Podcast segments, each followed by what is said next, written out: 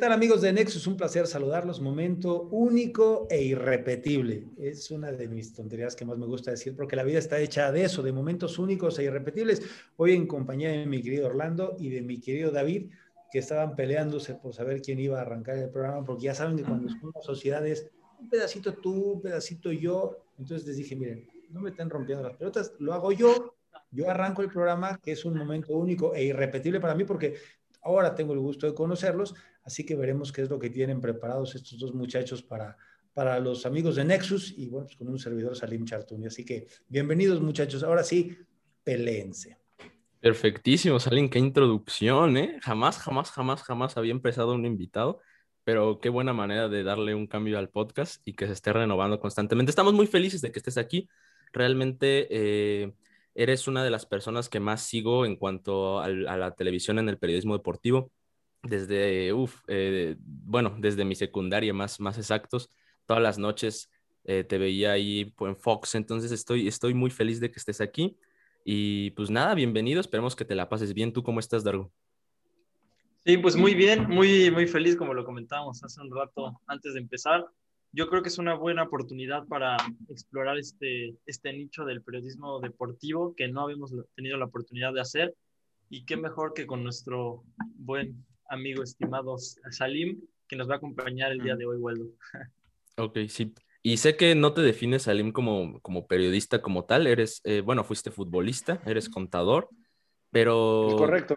Pero dices que no, o sea, escuché varias de tus entrevistas que pues has dado un montón y eh, vi que dices que no te, no te sientes tal como periodista, que estás ahí, pero que no te sientes tal como es. Entonces, ¿cómo, ¿cómo te defines en ese aspecto? Sabes, ser periodista es un tema bien delicado. Primero porque tienes que estudiar la carrera. Y yo no estudié comunicaciones, yo soy contador público, eh, para arrancar por ahí. Eh, después porque hay gente que es muy preparada y sabe muchísimo del tema periodístico para poderlo expresar y llevar a cabo con todos ustedes, que es un tema muy delicado. Sin embargo, ¿qué sí hago? Bueno, pues soy contador público, afortunadamente tengo mi carrera, tengo mi despacho, eh, soy director técnico titulado, dirijo equipos cuando puedo y cuando tengo chance, con muchos de los chavos, evidentemente es más fácil.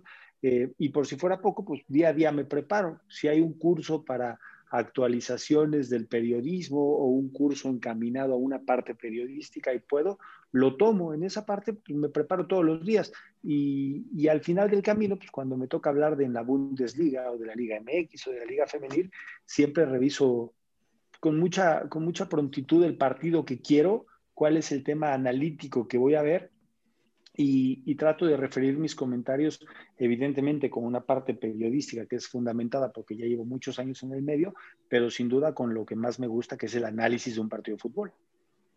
Claro. Es todo una persona multifacética, entonces, ¿no? Digamos que la necesidad te va llevando al, a trabajar. sí. Y pues, Oye, pero ¿en qué momento estudias tu, tu... Ah, bueno, si quieres, no, no, no. tú. No, okay. ¿En qué momento estudias tu carrera de contaduría? Eh, estudio en 1992, empiezo mi carrera. En el 95 tengo la oportunidad de irme a Puebla a jugar y, y en el 97 yendo y viniendo iba a Puebla, entrenaba, de repente venía en la mañana hacía exámenes y luego tenía que irme otra vez a Puebla. Eh, vivía yo en Puebla de manera evidente. Eh, termino mi carrera y me titulé. Así la terminé. no fue fácil. había días que era pesadísimo porque tenía que ir y venir al entrenamiento y presentar el examen, estudiar. Eh, Beto Mañón, un gran amigo mío que me ayudó muchísimo en la carrera para poder salir adelante junto con otros personajes, pero Beto, la verdad es que me ayudó muchísimo para que yo pudiera salir adelante y, así fue como estudiaba. Y precisamente en ese aspecto universitario fue que te fuiste metiendo al fútbol, ¿no? Pues escuché que cuentas por ahí que estaban echando una, una, una retilla y que de ahí te llaman a hacer pruebas al Puebla después y que ya quedas en el Puebla. Cuéntanos más, más profundamente cómo pues fue ese aspecto de llegar al pues Puebla. No fue, no fue una retita, fue un torneo a nivel nacional que patrocinó Corona y Multivisión. Pero de universidad, ¿no? Goleador. Sí, claro, yo estudié en la Universidad Intercontinental. Eh, yo quedé campeón goleador, eh, quedamos campeones del torneo y en la final la pitó Bonifacio Núñez. Una persona se me acerca y me dice, oye, ¿te interesa ir a probarte a Puebla? Y mi primera referencia fue, pues ya pasé por Pumas, ya pasé por América, ya toqué puertas en Cruz Azul, todo el mundo pues, me cerró la puerta porque pues no, y me dijo, no, no, no te preocupes, yo veo cómo me encargo, pero creo que te quieren ver. Eh, dije, mira, pues una semana de vacaciones en Puebla, conocer el Estadio Cuauhtémoc, no lo veo mal. y pues cuál, me tragué ya siete años de mi vida. Llegué, vio Alfredo Ten a jugar, eh, fue muy honesto conmigo, yo fui muy honesto con él, le expliqué, oye, yo quiero que me prueben, pero si te sirvo, dame alternativas, si no te sirvo, me regreso a estudiar, pero no me metas faltando cinco minutos. Ponme, y la verdad es que fue muy duro, muy, muy correcto Alfredo, y pues me puso a entrenar, me puso en los partidos cuando jugaba la segunda, por supuesto, y la tercera, y al final me dijeron que, pues que sí, que podía yo interesarles y que me mandaban con la segunda, y así empezó la historia. Ok. Pero fue una carrera, ¿cómo, cómo te sientes con tu carrera? ¿Satisfecho o sientes que te faltó o cómo, cómo, cómo te sientes? No, no. No, no, no, sabes qué, Orlando David, nunca, yo, yo, yo Salim, yo nunca podría estar pensando que el fútbol me debe algo. Yo siempre estoy muy agradecido con el fútbol. Incluso en mi tesis, cuando me titulo, hay un agradecimiento que le pongo, gracias fútbol, porque durante 24 años fuiste el único que siempre estuvo a mi lado, en las malas y en las buenas, pero siempre estuviste a mi lado y esa es la verdad de mi vida. Entonces tengo, tengo yo, no tengo más que agradecimiento para lo que juegue. Con, con lo poquito que jugué de fútbol, me alcanzó para poner pase de gol y meter gol en tercera.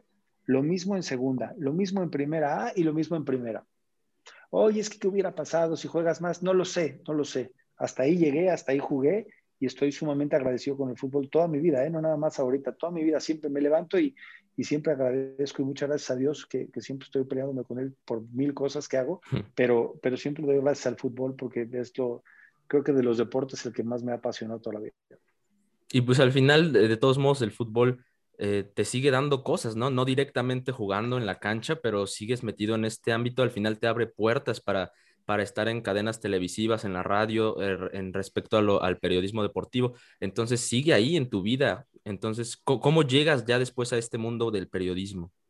Eh, ¿Cómo llego al periodismo? Dices, eh, estaba yo en un restaurante con Sergio Bueno, un amigo, futbolista también, más viejito que yo, y llegó Raúl Sarmiento. La, historia es muy larga, voy a tratar de resumirla. Ay, ¿cómo estás? ¿Que ya no vas a jugar? No, ya no voy a jugar ¿Por qué? Si no juegas mal, juegas bastante bien. Pues sí, evidentemente, juego bien. Pero bueno, ya me dice, te invito el domingo a una cascarita que vamos a hacer con los eh, exjugadores de Cruz Azul y los directivos. Dije, ah, pues órale, vamos. ¿Dónde es? En la Noria. Está bien. Domingo yo te marco. Sí, sí, muchas gracias. Entonces me marca y me dice el domingo en la mañana, ¿dónde estás? En mi casa. ¿Qué no vas a venir? No, pues la verdad es que no. Comentaristas de Televisa, ¿por qué? Vaya, yo ahí no tengo cabida. Todo tú vente. Total, fui, me, dieron un uniforme medio a regañadientes, medio saludé y medio me trataron hostil. Pues es, su mundo, es su espacio, es muy normal. Sí, sí, eh, y total, jugamos en el segundo tiempo, me dice, métete un rato, ya me metí, empatamos los dos, me la pasé muy bien y cuando ya me iba, quédate a comer, no, ya me voy, quédate a comer, ya me voy, es domingo, ya me voy, quédate a comer. Total, me quedé y en la mesa platicando de fútbol, que si jugaban así o jugaban de otra forma, Raúl decía de un equipo de fútbol y yo agarraba las latas y les decía, juegan así por esto y por esto. Y César Martínez y José Forzán dicen, este güey debería ser comentarista. Y yo, pues sí, si me pagan, yo encantado de la vida. y, y, ahí quedó. Dije, bueno, pues, yo me la llevo con estos cuates así, voy, voy trabajando en la parte futbolística y vemos cómo nos va. Perfecto. Ahí quedó el tema. El lunes me dice Raúl que les marques a tal hora porque quieren hablar contigo y el miércoles que les marca a tal hora. Entonces yo marcaba y marcaba durante un mes y me decían que mañana, que el lunes, que el miércoles, en paz descanse, Aide, la asistente de, de ellos en ese momento, pues me decía que marques mañana y que marques mañana. Yo pues, ya, estaba yo fastidiado de marcar mañana y mañana y mañana, hasta que un día dejé de marcar porque estaba yo trabajando en el despacho con el Enrique, el hermano de Beto, y me dice, Raúl, vente. Dije, no, pues, normalmente iba a comer con ellos una vez a la semana, una vez cada 15 días. Me dice, no, no, que vayas a Televisa. Y yo, ¿qué quiere? ahí voy, tanta la insistencia, y dije, pues, ¿qué quiere? Ya llego, me siento ahí, bajo un cuate, el señor Salim, y yo así, puta, qué pedo, ¿no? ¿Qué está pasando? Entro y me dice Raúl Sarmiento, ya estás, vas a narrar el fin de semana Necaxa contra Atlas en la cancha del Estadio Azteca por radio. Yo, ah, cabrón. Ya, así empezó la historia. Ok. Wow. Oye, ¿cómo fue tu, tu, primera narración? Uy, fue fantástico. Mira, en paz descanse Gerardo Valtierra, fue el que narró el segundo tiempo. Don Gerardo Peña narró la primera parte. Y si no me equivoco, Alejandro era el locutor comercial. Se me olvidó el nombre del productor, un señor mayor bien exigente. Yo pues, llegué, me senté, me puse mis audífonos y dije, tengo su mano. Yo llevaba, ya sabes, mis apuntes, mi planito de cuando jugaba, de cómo paraba el equipo. Dije, tengo que hablar de fútbol, ¿no? Sí. Pero yo estaba feliz en la cancha del Estadio Azteca. Yo debuté en el Azteca contra el América. Entonces, para mí, el Estadio Azteca tiene un sentimiento muy padre. Estaba yo así, de repente, el locutor comercial con un vocerrón empieza. ¿Qué tal, amigos del Estadio Azteca? Les saluda su amigo Alejandro. Se me escapa el nombre, un tipo fantástico. Y hoy vamos a tener el partido entre Necaxa y Atlas y pam, pam, pam, y la voz y todo. Y los dejo con ustedes, con nuestro analista Salim Chartun. Y yo, ¿mocos? Se me vino así. Yo sudaba. Y decía, ¿qué pedo? ¿Y ahora qué digo? Y entonces la voz ya, pues, pues sí, que este, ¿qué tal? Un gusto saludarlo. ¿qué mierda digo, no? ¿Cómo modulo mi voz? ¿Cómo transmito una emoción? Puta, de repente, pues, y saludo con mucho gusto después de un minuto en el que yo sudaba. Yo veía mis apuntes y decía, puta, tengo información de todo que digo. Y entonces saludo a Gerardo Peña, Gerardo ¿cómo están? Y de repente empiezan a hablar estos dos, los dos Gerardos, pa, pa, yo dije, puta, ¿de qué se trata este pedo? Mira, me dijo cómo era. Entonces puse atención, empecé a tomar nota y qué tal, ah, pues yo pienso, y entonces ya yo levantaba un poquito más y modulaba mi voz y, transmitía un sentimiento, cómo, cómo pasar una emoción de lo que estábamos viviendo en lo futbolístico. Y, así fue como empecé, pero ese fue mi primer partido. Y ya el siguiente partido, a mí me picaban las, las piernas por estar en, en la cabina transmitiendo. Ajá. ¿Y desde ese momento sentiste ya como el, el, gancho al periodismo? O sea, ¿ya, ya te empezaste a amar el periodismo, la comunicación o pues tardó más? Yo soy muy respetuoso porque eso de amar el periodismo, la, la gente piensa que es muy sencillo. Eh, adoro y quiero el fútbol porque es la carrera de mi vida, me encanta. Ser contador, bueno, me, me, divierte muchísimo, pero el periodismo tiene un sentimiento muy particular. Es algo bien especial y yo con la gente transmito así las cosas porque nunca me gusta que se malinterpreten. Cuando juego fútbol o juego golf o voy a correr un maratón porque lo hago, siento esa adrenalina, esas mariposas de ya va a empezar, ya voy a ir a entrenar. Y cada vez que he estado a punto de entrar al estudio, a una grabación, a un estadio, con la responsabilidad de transmitir, lo primero que hago es prepararme muy bien. Y poco a poco le he ido encontrando más cariño y más momentos de, nerviosismo, eh, el momento en el que se va la luz en el estadio y estás solo contra millones de gentes, que, millones de personas que te están escuchando te tomo una gran responsabilidad. primero es una gran responsabilidad prepararme y después sí, por supuesto, una pasión inmensa. No sé si amor sea la palabra correcta, pero una pasión por lo que hago, sí, no tengo duda. Ok, ok, perfectísimo. ¿Largo? Muy interesante, yo creo que es, es, muy, es muy difícil y aparte este justamente proceso de pasar de estar al principio como hablando con tus, con tus amigos sobre este tema de fútbol y luego ya después pasarlo como a un plano donde te escuchan miles de personas, ¿se, se te hizo complicado, se te hizo complejo o inmediatamente le agarraste la chispa? Yo, yo creo que se me hizo muy fácil. Le agarré muy rápido el modo porque nunca me di cuenta que del otro lado del micrófono y del otro lado de la cámara hay millones de personas escuchándote. No, no, no, no me cayó el 20. Yo sigo yendo a platicar con un micrófono y con una cámara con la responsabilidad de que del otro lado hay mucha gente que le puedes caer mal, otros que les puedes caer muy bien, gente que le va al Guadalajara, gente que le va al América, y yo a de lo que estoy viendo en la cancha. Así no tengo margen de error. Sí, es que esa es la magia, ¿no? De estas plataformas, porque sin duda alguna, o sea, no sería la misma esta plática que estamos teniendo nosotros ahorita si tuviéramos este, a las personas que van a escuchar este episodio enfrente. Entonces, yo creo que eso es algo completamente este, diferente y quisiera hablar un poco sobre, sobre algo que yo he escuchado muchas veces que este, existen temas prohibidos como este, la política, uno de ellos el fútbol. Entonces, tú que te dedicas a estar tocando estas fibras un poco sensibles para la gente, porque hay gente que no puede tolerar que hablen mal de su equipo, ¿cómo sientes este, tocar este tema de tan pasional como es el fútbol? A mí me da mucha comodidad siempre he sido muy derecho y muy honesto, entonces, pues, gracias a Dios no tengo problema. Pero fíjate que el Maño Ruiz, en paz descanse, que fue quien me debutó eh, en el fútbol profesional en la primera división y al que le tengo un cariño inmenso hasta donde esté, siempre que está aquí al lado mío, escuchando todas las estupideces que digo, decía, en la cancha no hay ni pozos ni árboles. Si juegas mal, la gente te va a ver. Y si andas bien, la gente te va a ver. Eh, lo único que tengo que representar yo es transmitir mi idea. Eh, es que Mier no metió mano y fue rigorista la mano de la semana pasada. Si se me acerca alguien de, Guadalajara, le diré, bueno, yo vi que sí fue mano. Por esto, por esto, por eso me parece que mi argumento es, pues está muy claro. Para mí está muy claro el tema, fue mano. Oye, pero es que arriba las chivas, está bien, arriba las chivas. A mí me da mucho gusto que, que las, las, eh, las, las, eh, las Chivas, pues soy mexicano y qué bueno que les vaya bien, pero pues yo jugué en el Puebla y le voy a la América, entonces si a las Chivas les va bien me da mucho gusto, pero si juegan contra el América o contra el Puebla no quiero que ganen. Depende mucho cómo sea el contexto. Si tú quieres entrar en un debate con la persona que llega y te dice, yo le voy a los Pumas y el América es una porquería, bueno, está bien, tienes toda la razón. Si tú crees que lo que estás viendo es porque el América es una porquería, estás hablando con el correcto, ¿no? Yo soy analista. Si lo que te está ganando es tu pasión por la playera y por un sentimiento de animadversión, ya estás en otro departamento, entonces no soy yo el indicado. Pero mientras te lleves en paz, cuando eres periodista y cuando eres analista está muy fácil, lo que dices y lo que haces tiene que coincidir. Y precisamente dentro de, tus programaciones, con tus programas con Fox, yo noto que tú eres uno de los más eh, objetivos, eh, teniendo en cuenta que la total objetividad que hemos platicado ya en el, en el podcast es, es, casi imposible, pero dentro de eso tú eres el que más es, yo siento que tú eres el que más se esfuerza por esto de, de ser objetivo junto con a lo mejor Alex Blanco o, con Gustavo Mendoza, ¿no?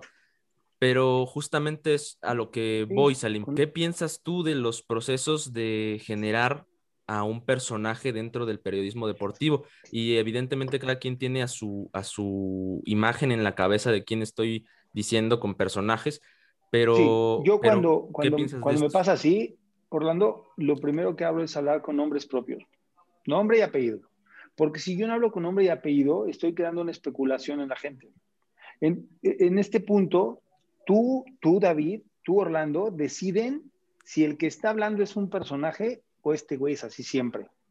Pero ustedes que son los espectadores, ustedes que son los que están escuchando, viendo los programas, escuchando la radio, apreciando, analizando el debate en un programa de televisión, ustedes son los que deciden si el que está hablando es un personaje o no pero ese es un punto que deciden ustedes. Yo, yo me siento en la mesa de la última palabra y yo sé qué debate tengo que hacer con el ruso, qué debate platico con Alex, cuál con Fabi, cuál con Rubén. Pero en este mundo de crear, por eso les decía, con el maño estaba re fácil. Aquí no hay ni pozos ni árboles. Entonces David y Orlando y están viendo a Salim y Orlando y Salim y, David deciden si este, este güey es un pinche personajazo o este güey es a toda madre. O sabes qué, este güey, si me lo encuentro en la calle, es el mismo que estoy viendo en la imagen. Pero eso lo deciden ustedes. Por eso ese mundo de la especulación es parte del show. Acuérdate que es un show de televisión. Claro. Hay programas de televisión, hay programas de revista, y es un show donde yo quiero provocar o donde yo quiero expresar. Ah, bueno, eso ya lo decide cada quien.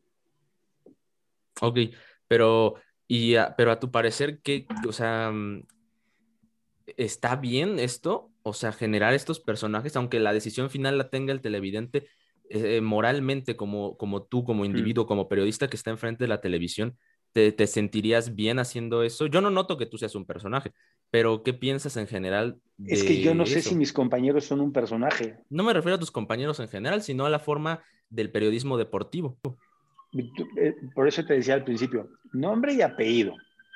Porque eh, a mí me dices, oye, este, alguien de, de, Fox o alguien de ESPN o alguien de, alguno, de TV Azteca, es que son unos personajes. Por eso insisto siempre, no hay ni pozos ni árboles.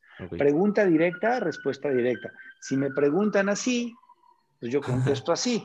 Pero a mí me dices, oye, yo hablo a título personal. Ahora me pregunto, oye, ¿algunos de tus compañeros son un personaje creado para hacer polémica? Que creo que tu pregunta es por ahí. ¿Qué pienso de que alguno de mis compañeros de, de, medios de comunicación sean un personaje para crear una polémica en un programa? ¿Va por ahí tu pregunta? Pues no, no específicamente por ahí. Mira, hace poco tuve Entonces no estoy entendiendo. hace poco tuve un... hice un curso de periodismo deportivo y ahí nos preguntaron a cada uno, eh, ¿ustedes serían capaces de hacer un personaje para lograr atraer eh, atención para, lograr, la, para lograr ser alguien dentro del medio. Nos fueron preguntando cada uno. Y unos decían, sí, yo sí sería capaz, o yo, yo tal vez sería capaz, a medias. Entonces va, más por ahí en plano general. No, no decir individuos como tal, porque hay muchos. Pero si tú me preguntas a mí, yo, yo no. Yo a mí, si, si tu profesor me hubiera preguntado eso, mi primera respuesta sería no. Okay. Yo soy un, eh, periodista, analista de partidos de fútbol, comentarista, eh, tengo programas donde hago debate, tengo programas donde comunico, donde emito noticias, pero yo no, porque mi esencia no es esa. Yo no soy un personaje, yo, así como platico ahorita con David y con Orlando, ah, son a toda madre, platico a toda madre, me los encuentro en la calle, platico. sí, sí, Es, el mismo de aquí, es el mismo que ves en cualquier lugar. Sí, sí, es algo evidente. Si tu pregunta, Orlando, es, es que mi profesor me preguntó esto, tú que le hubieras contestado, yo te digo mi respuesta, no, yo no, yo no participaré. Eso a mí, yo no, yo puedo debatir porque tengo conocimiento de lo que, para lo que me preparé. Oye, vamos a hablar en el programa de todos estos temas, pues estudiarle, mijo. Claro. Sí, al fin y al cabo creo que ese es el trabajo que demuestra realmente que, que la calidad del periodista y la calidad del que está enfrente del micrófono, Mira, Orlando, David, no los quiero confundir. Claro. Pero es tan bueno ser como soy, como tan bueno quien tenga un personaje. Porque el punto de la preparación no es tan negociable. Te tienes que preparar si eres Salim, el Salim de toda madre, o si eres el otro que es un personaje. Tienes que estar preparado, porque vas al mismo programa. Que tu postura sea de una forma es una cosa. Que la postura del otro sea distinta es muy válida. La única responsabilidad que hay aquí en común es preparación. Si tú te preparas, puedes ir disfrazado de pingüino amarillo que te va a ir muy bien. Sí, pues sí. Pero por eso les digo, Orlando David, el punto está muy padre, pero lo que no quiero es confundirlo. Soy pues yo porque yo así soy, así soy. A mí me gusta ser así. Oye, Salim, ¿por qué no actúas un poquito como que estás enojado con Pedro? Y yo, no, yo si me enojo, me enojo y se lo digo en sujeta. No. Hay quienes pueden manejar muy bien esos tiempos. Pero eso, por eso estudian comunicaciones, por eso estudian periodismo y por eso son expertos en sus materias. Claro. Sí, son estilos diferentes, ¿no? Pero al fin y al cabo buscan, pues, atraer o llamar a la audiencia. Oye, y hablando sobre estos debates que comentabas hace un momento, este, es evidente, bueno, para la audiencia, yo creo que esa es una de las partes que más atrae justamente de estos programas, ver cómo en algunos momentos hay algunos piques o algunas confrontaciones, este, por, hablando de, fútbol o de, hablando de deportes en general. este, yo quisiera preguntarte y que nos platiques un poco sobre cómo es a veces cuando tienes este, algún pique con un compañero, diferenciarlo un poco de tu relación este, personal que puedas llegar a tener con él, o sea, cómo diferenciar esa confrontación profesional de, la personal, de, la relación personal que puedes tener con alguien. David, es sentido común, ¿no? Vaya, aquí está Orlando que nos, nos puso hace un momento una pregunta eh, con buscapiés, incómoda, pero ese es su estilo y a lo mejor yo puedo estar incómodo con él, pero yo no le contesté mal. Yo le contesté porque tengo elementos para contestarle. Y a lo mejor la pregunta de Orlando me encantó. Dije, está buenísima porque tiene pique y vamos a meterle candela, pero es parte del periodismo. Tú no puedes estar de acuerdo con todo lo que te preguntan, ni puedes estar a favor cuando te adulan. Eso no va por ahí. Pero cuando pasa, te voy a dar un ejemplo, porque aparte lo quiero mucho, con Alex Blanco. Con Alex Blanco me tocó ir en la misma universidad. Yo estudiaba contabilidad y él estudiaba comunicaciones. Desde aquel entonces lo conozco y sé quién es el mendigo pelón. Es un tipo brutalmente inteligente, sumamente capaz. Tiene una capacidad inmensa para tener información de memoria, para recordar cosas. Y cuando está en el programa, él ocupa todos estos elementos para tener su punto de vista. Hace poco hubo una mano de mier, ¿no? ¿Se acuerdan? Sí. Y entonces penal. Y Alex tiene elementos vastos y suficientes para que mucha gente pueda dudar si fue o no penal. Entonces yo, Alex, para mí es penal clarísimo. Bueno, para ti. Yo te estoy dando mis elementos por lo que dice que no. O ayer el penal que le marcan al Puebla. ¿Por qué? Chocaron, es accidental, pues sí, pero tiene este, este, este, este elemento. Y entonces pareciera que en el programa los ánimos se pueden enardecer o entorpecer, pero es en el programa y es un punto de vista. Si te lo tomas personal, estás fusilado porque vas a perder a todos tus amigos.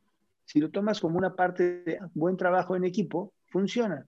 Porque a lo mejor en el corte dices, pues sí, sí era penal, pero yo no puedo defender esa postura porque yo cuando lo vi en el partido, con todos esos elementos, estoy diciendo que sí, unas por otras. Claro. ¿Cómo es la vida después del, programa del pique? Normal.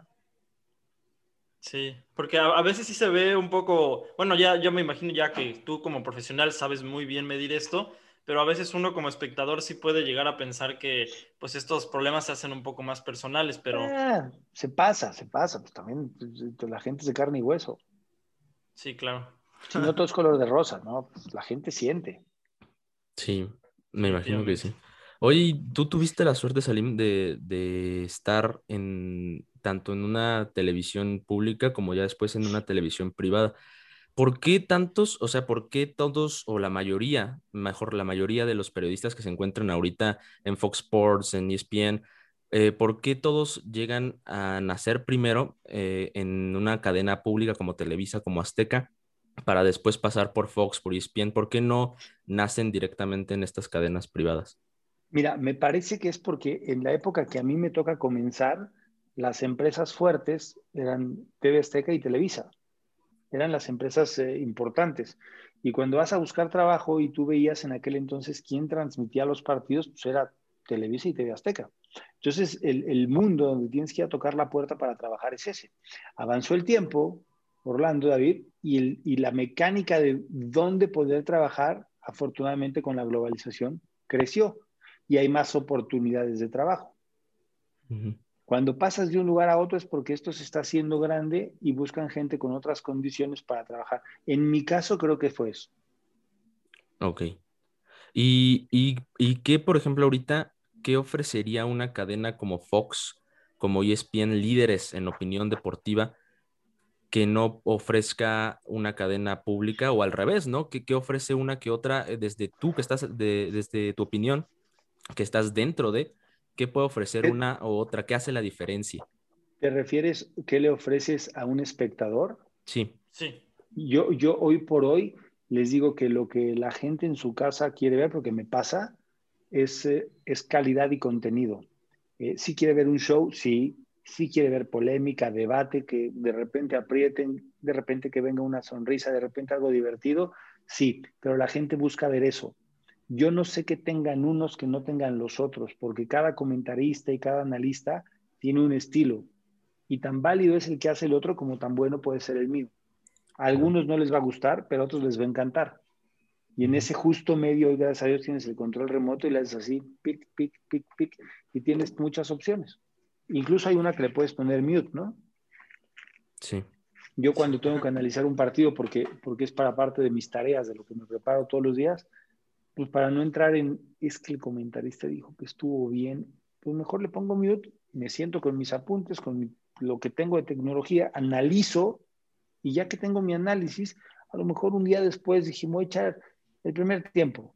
Y entonces escucho lo que estaban pasando y luego yo reviso mis apuntes y digo, mira, qué bueno que lo hice sin, sin sonido porque lo mío es más didáctico y más técnico y más táctico y la voz de alguien que te va transmitiendo emociones a lo mejor te puede hacer cambiar el, perfil de lateral, se equivocó, pero este dijo que el delantero se barrió, no, el lateral se equivocó, eso es lo que cambia. Claro. Sí, igual cuando veía, cuando a mí me pasa eso, igual yo, yo precisamente tenía esa duda de qué pasa con esos comentarios de, de, los comentaristas en el partido, cómo influían en sus decisiones después para analizar el partido y, y nunca había considerado la opción de ponerle mute pero sí está, está muy interesante lo que planteas y la forma en que, en que haces o en que hacen en general para que eso no afecte en su criterio, ¿no? Está muy interesante. Es, es, uno, es una percepción personal y cada quien decide. Yo tengo un muy buen amigo que le gusta el fútbol español, no voy a decir nombres, pero muchas veces pone el partido en la televisión, en el canal que corresponda de estos canales que hay ahora todos, y pone en la computadora el partido por radio. Y entonces él está viendo el partido pero está escuchando una narración por radio. Y entonces el que narra por radio te tiene que transmitir a ti, eh, radio escucha, la, la, perfección y la esencia de cada acción de lo que está pasando. Es que se le puso el músculo izquierdo cuando pateó la pelota con una tensión impresionante. Tú estás viendo la tele y estás viendo lo que un cuate te está describiendo son un mundo de cosas. Ustedes ya lo verán más adelante, pero se van a encontrar con todas estas cosas que son sin duda divertidísimas. Sí, y aparte yo me imagino que, bueno, tú, tú ya comentaste que ya tuviste esa oportunidad narrar en radio debe ser mucho más complicado, ¿no? Porque pues no estás viendo absolutamente, bueno, los, tus, tus escuchas no están viendo absolutamente nada y como mencionabas, tienes que transmitirle exactamente lo que está pasando. Eh, en tu experiencia, ¿qué, ¿cómo lo has visto? Sí, es, es, más complejo esta, pues como narración tan descriptiva que se tiene que llevar a cabo. A mí, no te vayas a enojar conmigo, David, pero cuando, cuando el Maño nos lo dijo, que en la casa, en la cancha no hay ni pozos ni árboles, a mí me quedó muy marcado el comentario. Porque si andas mal, te ven. Y si andas bien, te ven. Entonces, tú tienes que describir una acción. Y yo, yo les pongo un ejemplo. ¿Qué, qué necesitas para escribir? Entonces están diciendo, pues un pinche lápiz, ¿no? Pero si quiero describir la acción, no, es que yo tomé, fui, agarré el lápiz, luego corrí, arranqué una hoja y justo cuando estaba poniendo la hoja estaba recargando mi mano, apuntando la punta del lápiz recién afilada, porque agarré el sacapuntas y la afilé tan perfecta que tuve que tirar la, la viruta en el bote de basura para que no se manchara el escritorio. Y entonces comencé a escribir, hoy tengo un podcast con mis amigos de Nexus.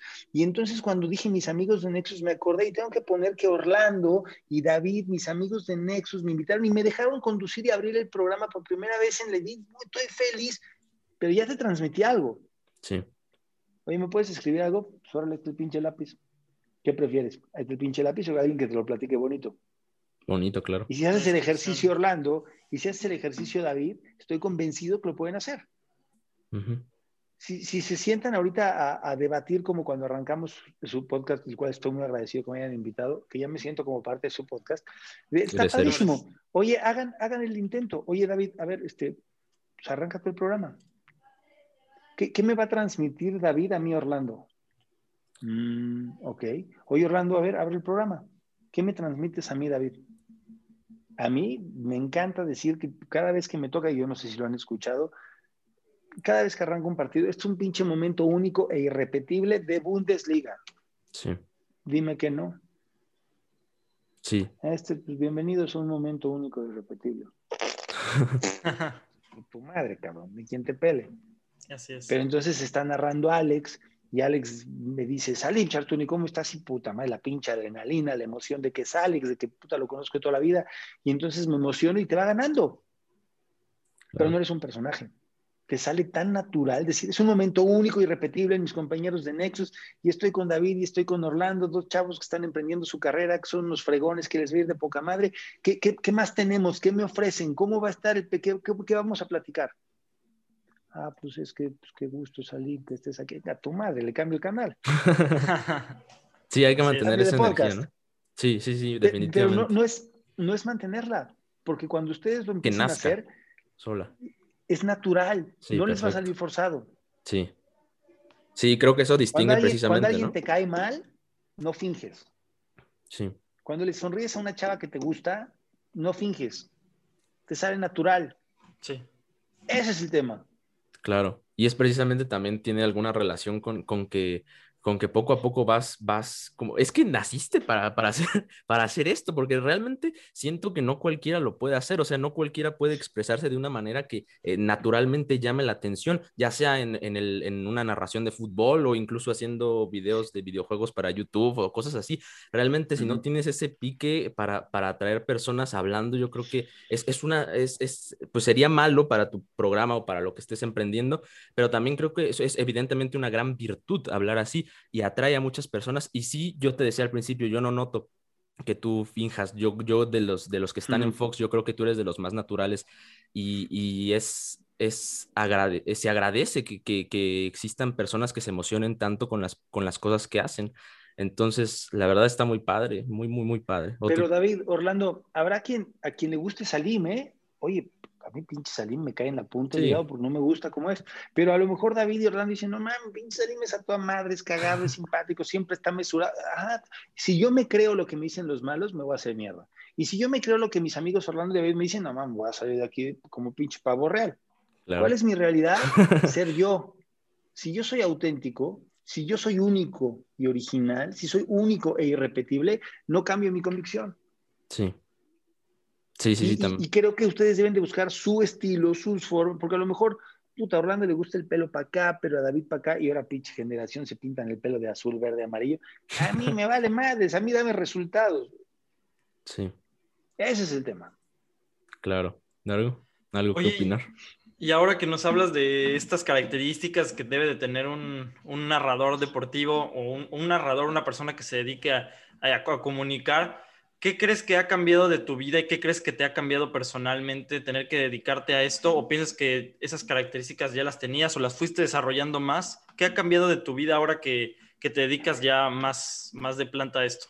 Dicen, dicen que el, el tiempo siempre me da la razón, siempre cuando estaba de futbolista en Puebla, me acuerdo que llegaban los medios de comunicación y les quitaba el micrófono y yo entrevistaba a mis compañeros y, les bajaba el short y le quitaba el micrófono al, al periodista súper rimbombante y yo empezaba a entrevistar y yo luego entrevistaba, yo ya fui a entrevistar en paz descansa a don Raúl Cárdenas. El entrenador del equipo me valió madres, agarré el micrófono y dije, ¿qué quieres a don Raúl? A ver, don Raúl, ¿qué pasó? Bla, yo lo entrevistaba, puto, el Cárdenas. Y dije, puta, me va a agarrar trompadas, no voy a jugar. Pero hay cosas que son como muy espontáneas. Y ahora que ya es un trabajo y que te merece dedicación, la responsabilidad más grande son ustedes y la gente que esté escuchando.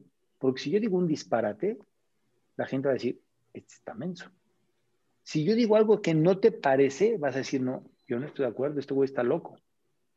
Entonces tienes que prepararte muy bien para saber qué es lo que vas a decir.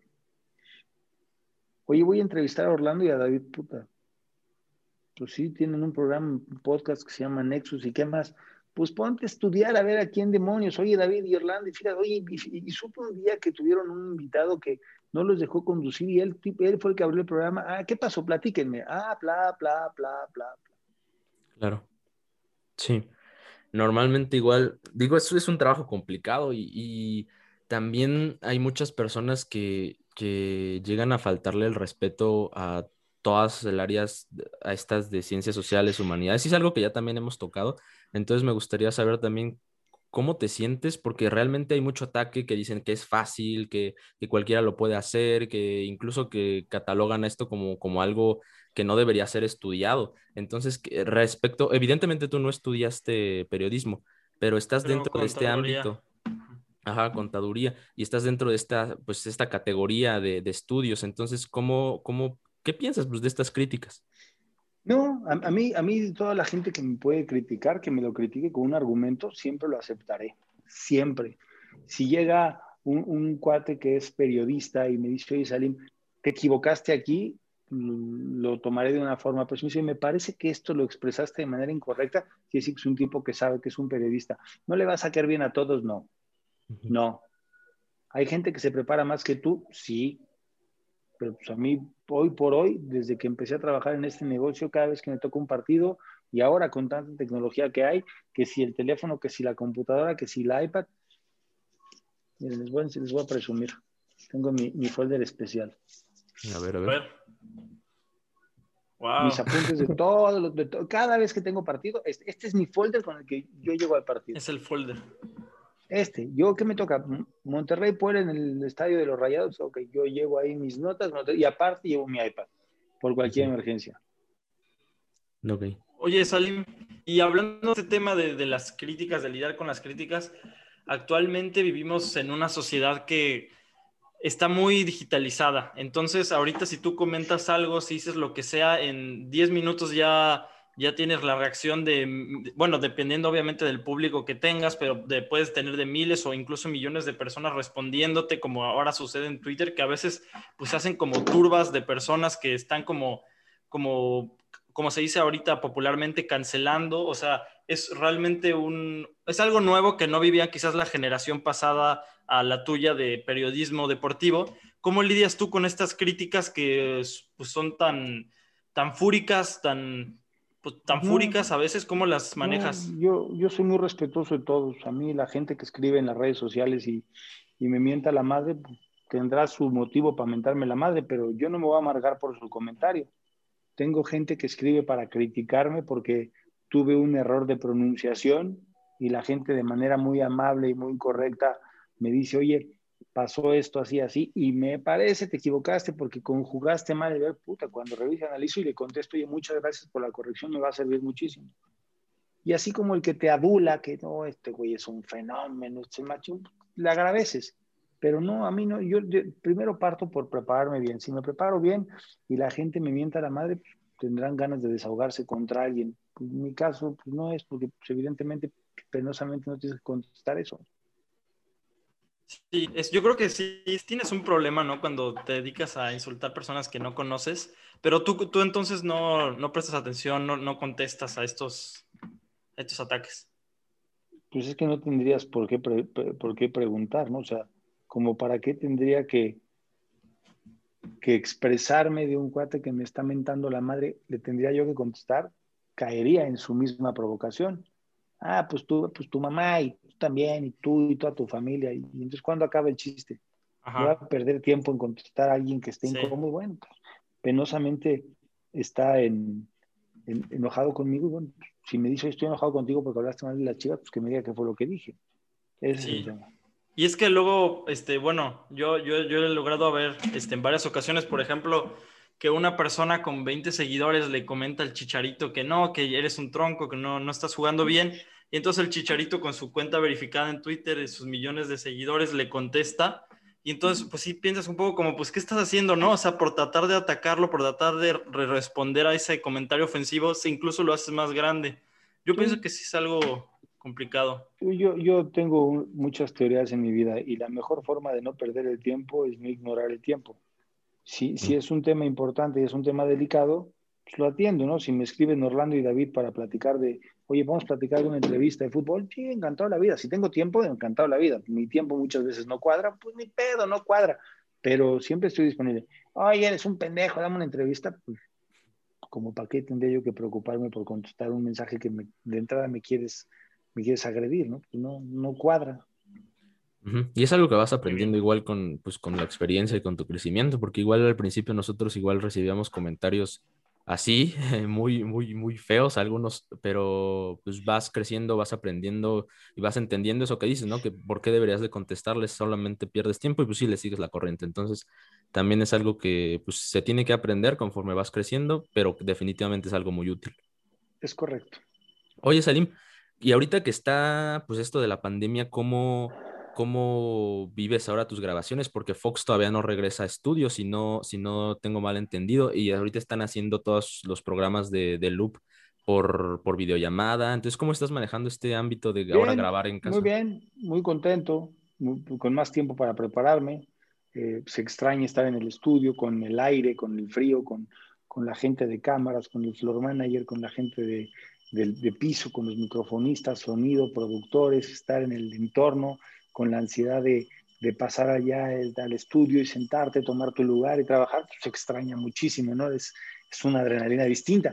Y, en esta nueva, pues, teoría que esperemos pronto podamos eh, pasar con, salud todos, si Dios quiere, no me queda otra más que expresar lo mismo que hago con ustedes, ¿no? Me, me, gana la emoción y de repente quiero brincar en la cámara y pues me tengo que controlar, ¿no? Yo sentadito y calmadito para que todo fluya bien. ¿Pero tienes algún ayudante ahí o ahorita nada más estás tú solo y te conectas? ¿Qué pasó, ¿Qué pasó, mi querido Orlando? Soy experto en tecnología, así viejito, experto en tecnología. Vaya, pero... soy, muy ducho para tecnología.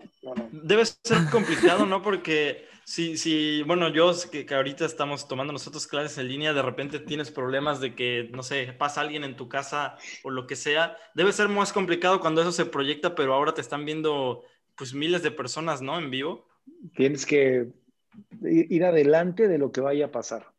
Por eso digo que para tecnología la verdad es que me considero bastante bueno, entonces la, hasta hoy le he librado. Ya si se va la luz, puta, pues mi pedo, ¿no? Ya eso, sí no puede ser nada, pero, pero, pero bien, le he librado muy bien. Qué, bueno, qué bueno que todo ha sido fácil hasta ahora. Y en un proceso eh, ya de grabar el programa, ya sea Fox, radio, bueno, no, vamos a poner de ejemplo pues la última palabra. ¿Cómo es, eh, si no existiera la pandemia, cómo sería el proceso antes de grabar, durante grabar y después de grabar? ¿Cómo, cuéntanos eh, cómo La última palabra, hay que llegar por lo menos una hora o más antes al estudio, al canal, este, yo normalmente me reporto con el productor, ya llegué, este, me pongo a chicharear por ahí, reviso información, veo si me hace falta algo, termino de acomodar mi folder de notas, mi cuaderno, y 35 minutos más o menos antes de que todo ya arranque, yo me meto al estudio, este, busco qué lugar me toca, me siento y ahí empiezo a platicar. Y con la adrenalina y el estómago a todo lo que da, porque ya quieres que empiece el programa. Y ahí ya, eh, ya no existe nervio alguno de tu parte. No, todos los días. Yo me levanto con la presión encima y con nervios y con emoción. Ya que no sienta nada, no hago otra cosa, ¿no? Yo me siento todos los días nervioso, con adrenalina, con ganas, con, con ansiedad, vamos, que quiero más. Oye, ¿qué hacen durante los comerciales? Siempre me he preguntado eso. Estamos pidiendo si Nexus nos daba una entrevista durante los comerciales con el y es lo que es lo que estábamos negociando. Nada, muchas veces quedas callado, otras veces platicas, otras veces alguna broma, algún chistorete, cualquier cosa. Ah, ok. Ok, interesante, interesante. Y en los, has este, mm, ido también a distintas competencias, pues en, en, en, para narrarlas, pero no se te ha dado el mundial. O sea, ¿cómo es que eligen a las personas que van al mundial? ¿Cuál es el formato? ¿Cómo está eso? No, no, no, depende de mí. Yo me preparo todos los días, hago mi chamba todos los días y habrá en la, cada una de las empresas la gente que, que crea que los que va a llevar o la indicada para tomar esa decisión y se van a viajar tal, tal, tal, tal o tales y con eso vamos a la Copa del Mundo y los demás se quedan a trabajar acá. No me ha tocado porque seguramente algo no me ha pasado bien, pero bueno, ya llegará el momento, así que no hay prisa. Llegará, ojalá y sea pronto. Eh, ¿Dargo? Sí, oye, yo quisiera tomar un tema que, que tenía mucha, mucha intriga este, desde, desde, que empecé, desde que empezó esta plática ¿Cómo es que algo que sucede mucho con los futbolistas es que tienen su, pues, su carrera, vaya, de, futbolistas, pero luego después son muy pocos los que de repente tienen una licenciatura, este, como en el caso tuyo. Este, ¿Cómo es este, desde tu perspectiva, esta situación de, no sé, de, de llegar como porque desde que son jóvenes están esperando siempre debutar y ya cuando debutaron están esperando jugar en su equipo favorito y luego después llegas a los veintitantos años y ya lograste eso que querías en tu vida y luego después como que pierdes un poco como el, piso o quizás pierdes un poco de lo que estás buscando. En tu caso encontraste, bueno, tú tenías tu licenciatura y luego ahorita estás en este proyecto, pero ¿cómo fue para ti cuando acabaste tu, carrera futbolística? darle este nuevo aire profesional a tu vida? Bueno, no es fácil, porque el día que dejas de entrenar, pues se te viene el mundo encima. Dice, ¿ahora qué hago? no? Eh, tuve que tocar muchas puertas, tuve que buscar dónde trabajar, tuve con un muy buen amigo, mi gordito Talel querido, en paz descanse el gordo, eh, trabajé con él, luego trabajé, eh, puse una fábrica de, ropa y luego maquilé y, empieza a buscar, ¿no? Hasta que de la mano iba yo viendo lo de la contabilidad, cómo, cómo iba yo el tema del estudio, para saber qué tan preparado no estaba, pero es un proceso. No, no, no, las cosas no aparecen porque sí, aparecen por necesidad y cuando tienes necesidad y gusto por hacer las cosas, normalmente tienen éxito. Va más por ahí. Es que gusto que hayas tenido éxito.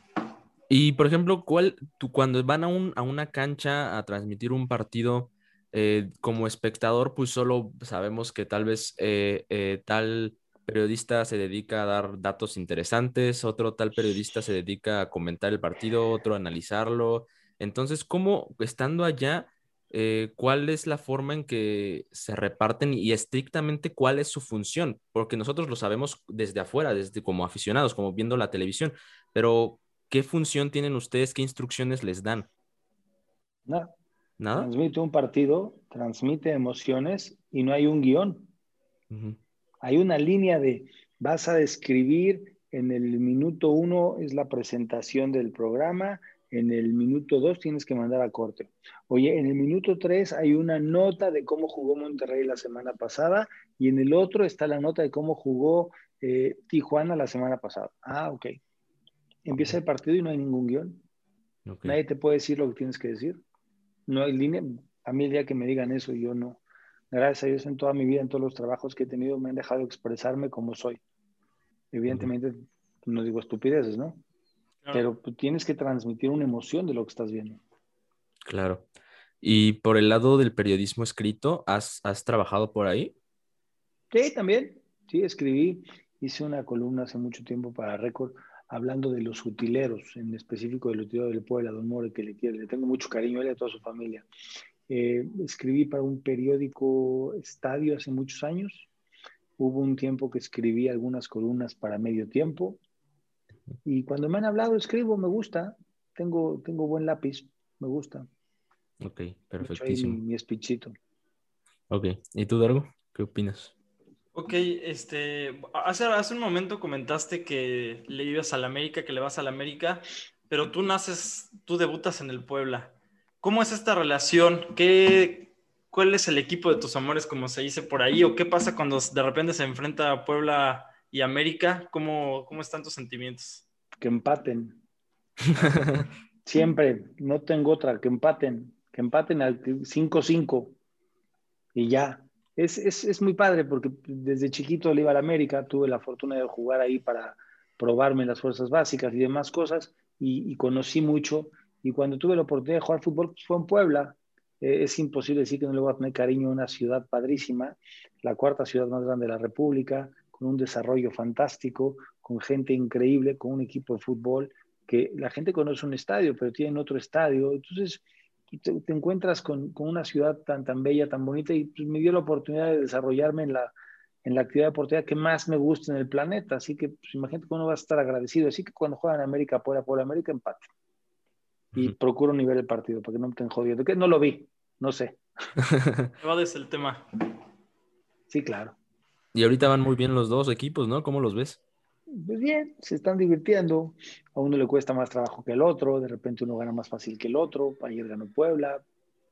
El fútbol es así, cuando lo ves con, con ojos de técnico, táctico, director técnico, te divierte más que si cuando lo ves con ojos de aficionado que de repente se te revuelve el estómago. Oye, ¿cómo viste este tema de que acaba de suceder del, de este, este partido que pierde el América por, por, no haber alineado a un jugador que estaba en la banca? Sí, a, mí no me gustó, entiendo cuál es la regla, porque lo dice el reglamento, pero el reglamento dice participar y pues, en qué momento participa un cuate que esté en la banca y no tiene que intervenir con ninguna decisión de juego.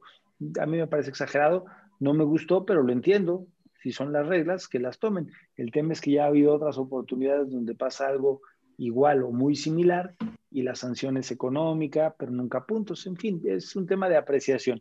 Si lo van a hacer así, que sea para siempre. Y qué bueno que fue la América, qué bueno que tocó la América. Y, dentro de este, pues siguiendo en el fútbol, eh, este torneo sin gente, bueno, este y el pasado sin gente, han sido o se han sentido desde la televisión un poco vacíos, ¿no? Entonces, ¿cómo, cómo ves tú? ¿Realmente es necesaria la afición en el fútbol eh, o, o, cómo ves estos partidos sin gente? Yo creo que el tema de la afición en los estadios es como vivir sin respirar. Imposible. Juegas, pero no es lo mismo que la gente esté metida contigo, con tu equipo, la llegada al estadio, las banderas, eh, la gente en la tribuna vive un momento muy especial. Yo cuando voy al estadio, pues mi refresco y mi pedacito de comida y me acomodo y me siento en mi butaca y, y, la adrenalina de ver el partido en vivo, eso es la afición, eso es una historia especial, es un mundo muy particular, no es, no es el futbolista, la tribuna, no, el de afuera también siente. Ojalá pronto se recupere todo.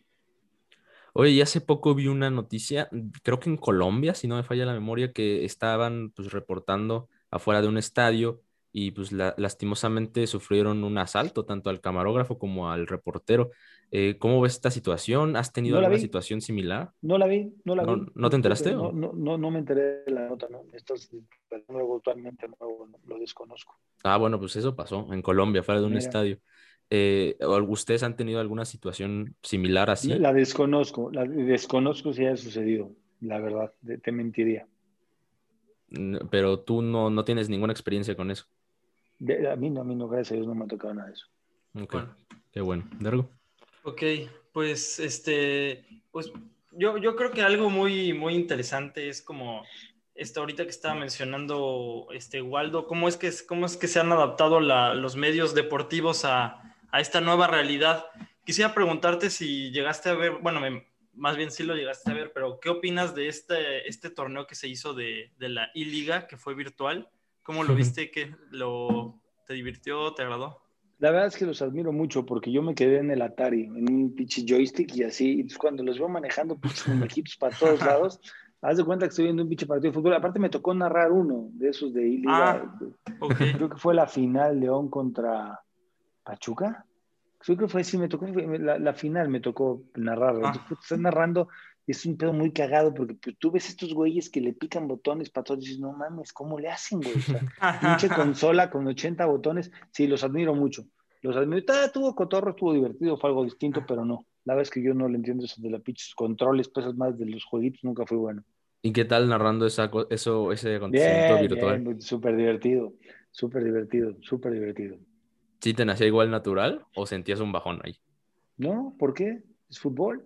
Pues sí, pero es una consola, ¿no? Digo, yo, yo igual la disfruto, tengo ahí la mía y juego y me emociono y grito y, cuando me meten gol me enojo y tiro el control, pero, pero, pero pues igual no, no, es el fútbol que estás acostumbrado, entonces como... Sí, tú, tú, me acabas de dar la respuesta, te emocionas y tiras, tú me diste la respuesta.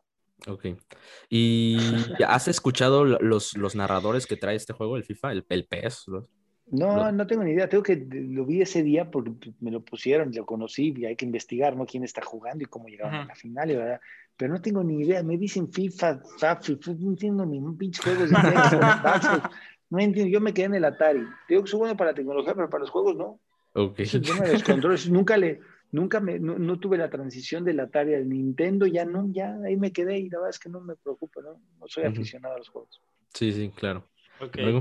Pues, pues, muy bien, este, y qué, cuéntanos un poco que este, en este caso tú estás en, este, en esta vida multifacética, como mencionamos al principio, pero ¿qué, ¿qué, qué, disfrutas más? Este, ¿Te gusta más tu carrera? Tu, bueno, ambas son carreras, pero ¿disfrutas más la contaduría o disfrutas más narrar? Ambos tienen lo suyo. ¿Cómo, cómo lo ves? Todo tiene, todo tiene un grado de responsabilidad brutal. Eh, y, siempre he dicho que lo que hagas lo hagas con pasión y con emoción. Les decía que voy a la tele y me emociona, llego al despacho y me emociono, platico con mis clientes y estoy contento. Eh, estoy trabajando en las computadoras y estoy contento, pero es un tema de pasión, de, dejar ir para que regrese. Pero sí, le, tengo a, todo lo que hago, eh, la verdad es que le tengo mucho cariño y mucho aprecio. Ok, sí, qué bueno. Pues este, mm, ¿qué más, Dargo? ¿Traes, te falta algo o, ya estamos? Pues si quieres, hacemos la pregunta obligada. La pregunta final.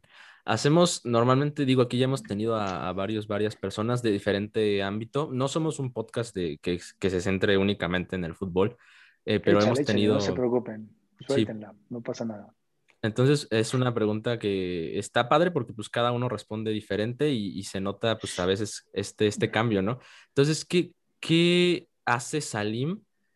Aparte, ya sé que, es, que te gusta mucho el surf, así que otra cosa aparte del surf, ¿qué hace Salim aparte de, de, estar inmerso en este ámbito deportivo? Corro maratones, me gusta correr maratones. Maratones. Maratones, 42 kilómetros, 195 metros. Me encanta, me encanta. Cada que puedo me preparo y corro uno. Me encanta, me encanta, brutalmente. Y juego golf. Ah, cuando no estoy corriendo para los maratones, juego golf. Y cuando no estoy jugando golf es porque estoy corriendo para los maratones. Pero estar ocupado es de las cosas más divertidas que he tenido en la vida. Pero sí, si no es surfear, que, me encanta. No soy tan bueno como me gustaría, pero me gusta mucho. Eh, me gusta mucho correr, con, hacer maratones y jugar golf.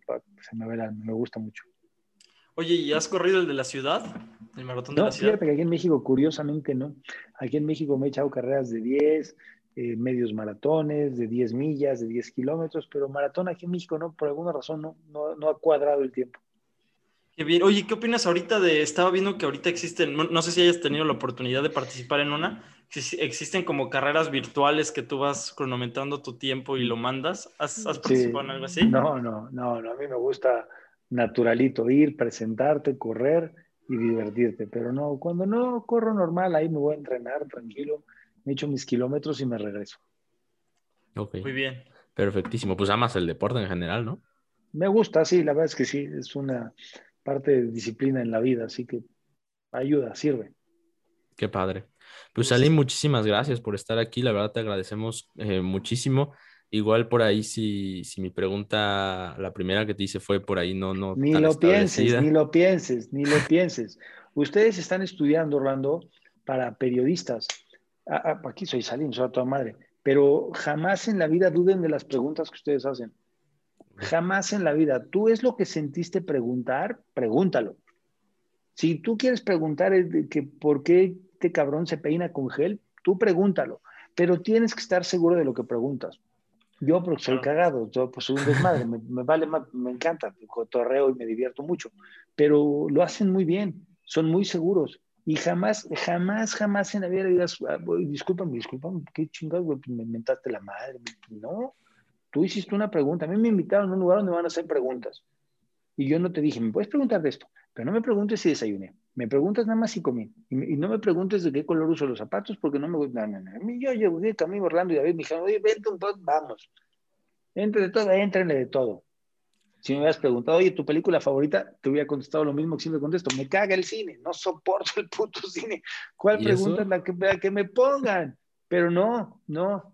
Conmigo cuentan con un, con un gran cuate y un gran amigo para toda la vida. Yo encantado la vida de, de escucharlos y cuando pueda volver a estar con ustedes, feliz, pero encantado la vida. Pero jamás en la vida, Orlando David, si es lo que preguntaste, es lo que preguntaste. Si el otro güey se enchiló, a lo mejor dices, ah, mira, ya le encontré la heridita. Y entonces entra la parte que me dices, tengo que ser un personaje. Porque tú eres un periodista que tiene que buscar que la gente tenga la percepción de alguien que tú estás entrevistando porque quieren saber de él. Entonces tú lo que preguntas está bien, qué chingo. Ok, pues muchas gracias. No, no manches, gracias a ustedes. La verdad es que me hicieron la tarde. Sí, si ven este pinche escritorio que parece papelería ahorita, me hicieron la tarde porque se han parado aquí en la oficina siete y así como viene, les digo, un chingante muy divertido con mis amigos. No, pues muchas gracias, Salim. Este... No, gracias a ustedes. Pero antes, antes, antes, antes, Ah, ok. Este, aprovechando pues que, que, nos diste este, este gran consejo, eh, igual me gustaría profundizar más en él. ¿Qué, qué, cómo, por ejemplo, hace como un mes tuvimos aquí a César Villaluz y le dije que le pregunté si, si cómo se sentía después de haber perdido tantas finales y tantas finales consecutivas pero como, pero como que me dio un poco de, temor que fuera a sonar feo, que se fuera, que le fuera a doler un poquito. Entonces, ¿cómo manejan ese aspecto de preguntar algo que a veces puede ser como, como que peligroso para la otra persona? Yo, yo siempre he dicho que hay que preguntar con mucho respeto las cosas que hacen diferencia. Si yo le voy a preguntar a Orlando y a David algo, tengo que estudiar, si ya sé, de repente cae de sorpresa y le tengo que preguntar pero yo tengo que preguntar por algo que asumo que es verdad. Oye, ¿qué sentiste cuando perdiste en las finales? No te estoy preguntando ningún, quiero que me expliques tu sentimiento, pero te estoy diciendo las cosas como son. No te estoy veredeando. Porque ahorita me dijiste, oye, Salim, pues jugaste poquito. Y le dije, sí, feliz de la vida. Entonces, oye, Salim, ¿te estarías agradecido con el fútbol o no? dije, puta, ¿cómo no estar agradecido con el fútbol, cabrón? Habrá quien te conteste, no, a mí el fútbol me debe. O habrá quien diga, no, pues ni me debe ni le debo. Bueno, tu pedo, güey. Yo estoy feliz, súper agradecido con el fútbol. Nosotros estamos muy agradecidos contigo por habernos acompañado. eso, ya eso ya lo están diciendo de, de huele moles ya. No, no, no.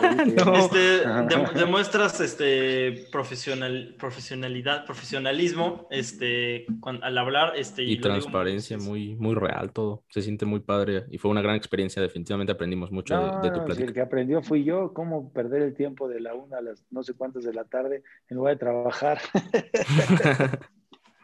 No, hombre, feliz de la vida, muchachos, feliz de la vida, los felicito.